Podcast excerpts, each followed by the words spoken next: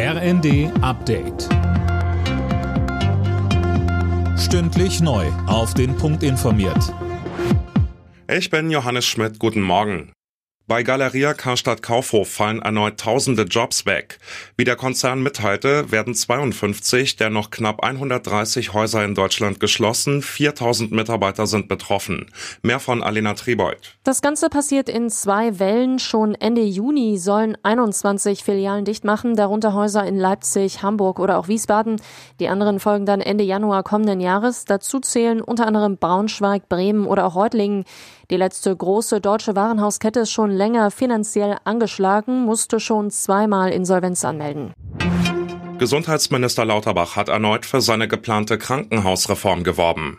Auf einem Krankenhausgipfel diskutierte er darüber mit Spitzenvertretern des Gesundheitswesens und der Länder.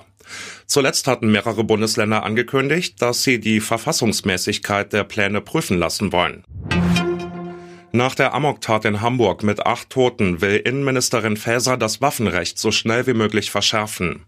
Man könne jetzt nicht einfach zur Tagesordnung übergehen, sagte sie.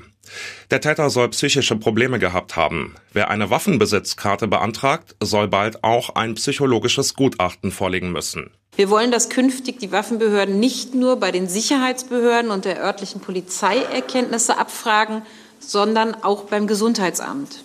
Wenn Gesundheitsämter Informationen dazu haben, dass sie von einem Menschen mit einer schweren psychischen Krankheit eine Gefahr für andere Menschen sehen und davon ausgehen, dann müssen sie diese Informationen künftig an die Waffenbehörden übermitteln. Erste große Personalentscheidung von Verteidigungsminister Pistorius. Eberhard Zorn muss als Generalinspekteur der Bundeswehr gehen. Carsten Breuer wird den wichtigsten Bundeswehrposten übernehmen. Der General hatte in den Hochzeiten der Pandemie den Corona-Krisenstab geleitet. Alle Nachrichten auf rnd.de